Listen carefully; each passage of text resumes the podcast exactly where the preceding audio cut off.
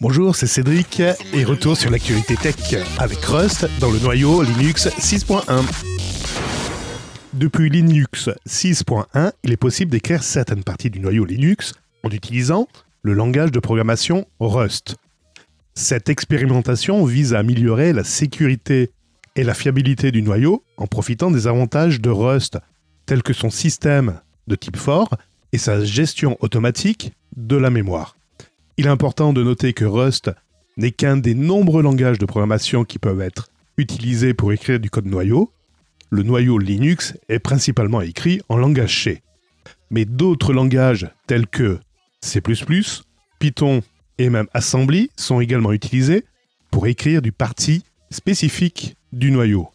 Il est encore trop tôt pour savoir si l'utilisation de Rust dans le noyau Linux se développera ou non, mais c'est certainement quelque chose à suivre de près. Le noyau Linux 6.1 a été publié le 20 octobre 2021 et il apporte de nombreuses améliorations de performance, de fiabilité et de sécurité. De nombreuses distributions Linux incluent le noyau Linux dans leur version, mais elles peuvent choisir de ne pas inclure les dernières versions du noyau immédiatement après leur publication.